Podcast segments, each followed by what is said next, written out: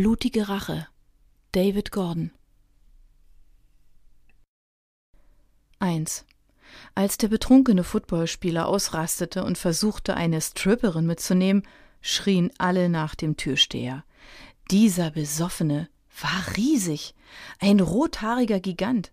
Er stürmte auf die Bühne zu, grapschte und quetschte wie ein verhungernder Höhlenmensch am All-You-Can-Eat-Buffet und ging dann auf Kimberly zu, eine große Blondine, kurvig wie eine futuristische italienische Skulptur.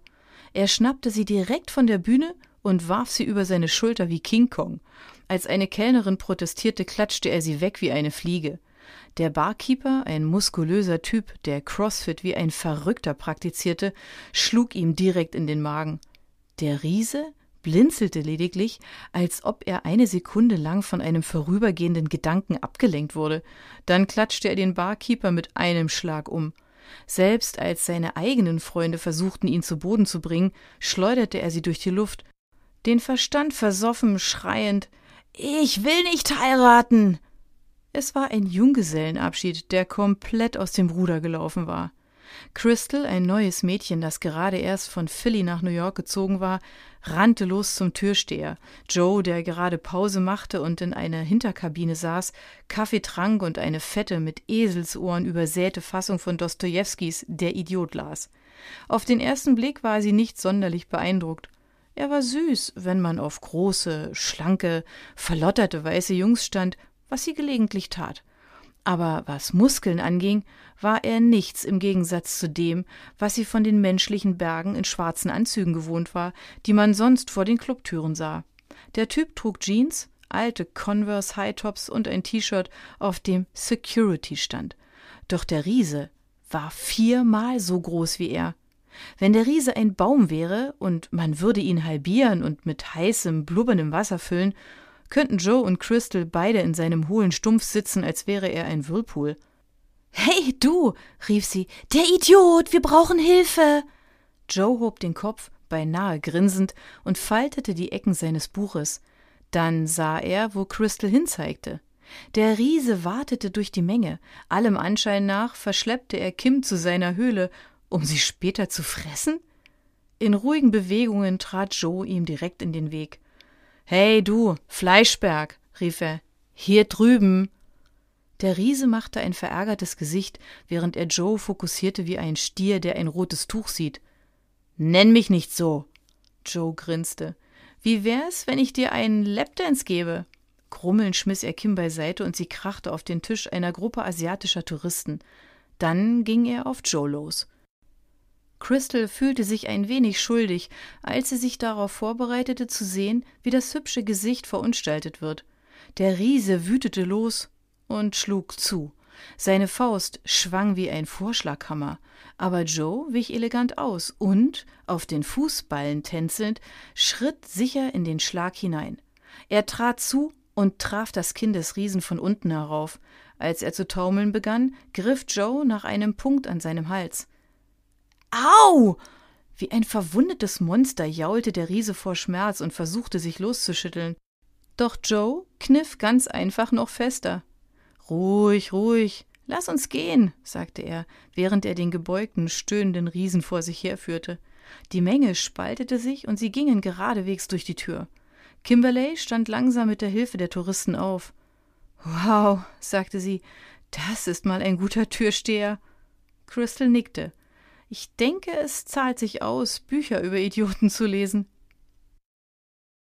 2. Draußen auf den Stufen des Club Rendezvous, Queens bester Gentleman's Club, bequem in Flughafennähe, saßen Joe und der Riese nun nebeneinander. Es war eine warme Sommernacht, die Luft fühlte sich weich und frisch an, als ob sie mit einem LKW vom Land geliefert wurde, und die Flugzeuge über ihnen hätten fast Kometen sein können. Der Riese weinte. Sein Name war übrigens Jerry. Jetzt, wo er begonnen hatte zu bröckeln, zusammengesackt und schluchzend, während Joe seinen Rücken tätschelte, sah er eher aus wie ein riesiges, pinkes Baby als alles andere. Und wie ein Baby auch, war er niedlich und nicht der hellste und in der Lage, großen Schaden anzurichten, ohne es zu wollen. Ich weiß nicht, was passiert, wenn ich trinke, sagte Jerry das Riesenbaby, während er sich die Nase abwischte. Ach, ich verliere jegliche Kontrolle.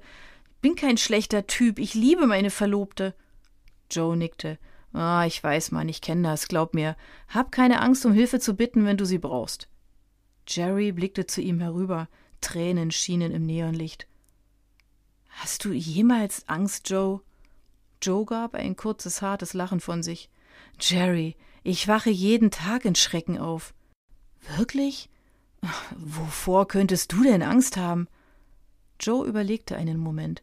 Er kratzte sich am Kinn, während er nach oben auf ein Flugzeug starrte, welches, ihm nicht bewusst, auf dem Weg nach Venedig war.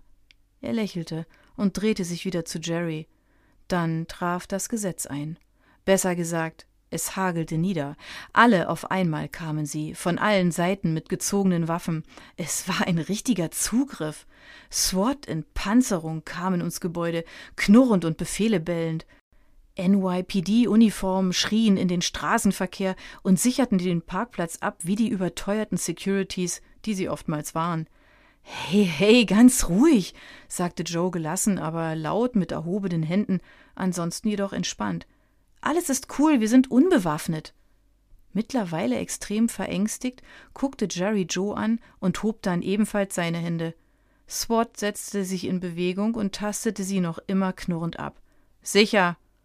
Die Sirenen, wenn auch verstummt, pulsierten noch immer rötlich, und die Frontscheinwerfer vertrieben die Schatten und enthüllten Joe und Jerry in einem strahlenden Weiß. Sie blinzelten in blinder Verwirrung. Wir sind okay, rief Joe. Falscher Alarm, wir brauchen keine Hilfe.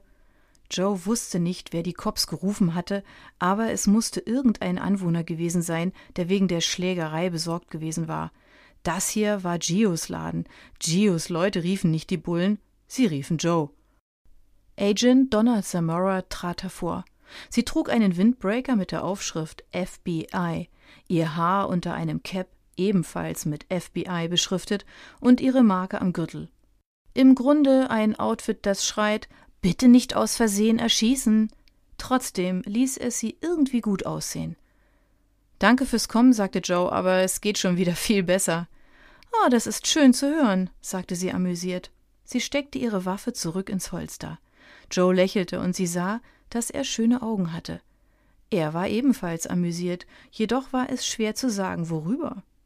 Ja, fuhr er fort, es war nur ein Missverständnis. Wir brauchen eure Hilfe letztendlich doch nicht. Jetzt musste sie lachen.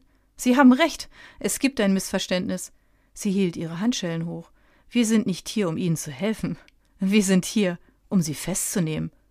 Und als er aufstand, Jerry aufhalf und sich umdrehte, um sich verhaften zu lassen, hörte sie ihn ebenfalls lachen. 3. Das Telefon weckte Gio auf. Es war sein Handy, sein Arbeitstelefon, ein Wegwerfhandy, welches er regelmäßig austauschte. Nicht, dass er irgendetwas von Bedeutung am Telefon sagte, aber es war dennoch schlau, es von dem Telefon zu trennen, das er benutzte, um seine Frau anzurufen, seinen Kindern zu schreiben, Fotos von Fischen zu machen, die sie auf seinem Boot fingen. Es war nicht das Festnetz, das im Grunde nur seine Verwandten und Angeheirateten benutzten, und das um diese Uhrzeit. Herrgott, es war verdammt nochmal zwei Uhr morgens. Das musste bedeuten, dass irgendjemand tot war oder im Krankenhaus lag. Carol stöhnte neben ihm. Was denn los? Nichts, Baby, schlaf weiter, bloß Arbeit, sagte Gio, tätschelte ihre Schulter und eilte mit dem Handy ins Hauptbadezimmer. In vier Stunden würde sie aufwachen, um zu meditieren und Pilates zu machen, bevor sie die Kinder aufweckte. Er schloss die Tür vorsichtig hinter sich und setzte sich auf den Klodeckel. Die Marmorkacheln ließen seine Füße frieren. Was? Es war Foskos Stimme. Ich bin's. Wir müssen reden. Jetzt? Je früher, desto besser. Ich bin auf dem Weg. Wir sehen uns da.